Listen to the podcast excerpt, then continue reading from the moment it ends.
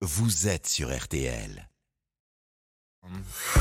RTL Matin, bien chez soi. 8h42, il est notre coach, notre guide dans la jungle de l'immobilier, conseil matinaux avec le maître en la matière. Bonjour Stéphane Plaza. Bonjour, bonjour à tous. On va parler d'argent d'honoraires d'une agence immobilière pour la mise en location d'un logement. Est-ce que c'est obligatoire Stéphane de passer par une agence immobilière pour mettre son logement en location? Il n'y a aucune obligation. Chaque propriétaire est libre de faire ce qu'il souhaite. Mais il est quand même conseillé de faire appel à un professionnel de l'immobilier. Cela vous permettra de sécuriser à la fois les visites de votre bien, la sélection des dossiers de location, la signature d'un bail en bonne et due forme et la réalisation de l'état des lieux d'entrée avec le locataire sereinement. Alors si l'on passe par une agence, quelles sont les règles là qui concernent les honoraires? Il faut savoir que les honoraires que l'agence facture au propriétaire sont libres, mais que selon la loi, les honoraires doivent être affichés obligatoirement et visibles dans l'agence tout comme sur l'ensemble de ses supports.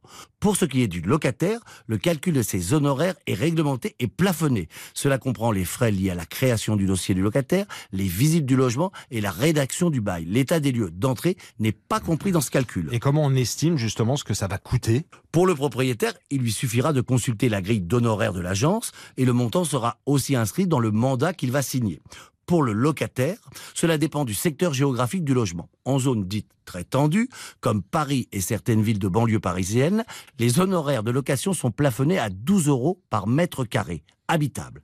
En zone tendue comme à Bordeaux, Marseille, Nantes, ils sont plafonnés à 10 euros. Et en zone non tendue, ça sera 8 euros. Ça, c'est des montants fixes, Stéphane, et sans supplément possible?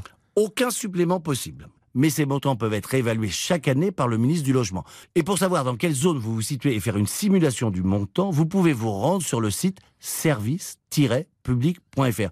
Je rappelle que l'état des lieux n'est pas compris dans le calcul, il constitue une prestation complémentaire et sera facturé au locataire mmh. pour maximum 3 euros par mètre carré.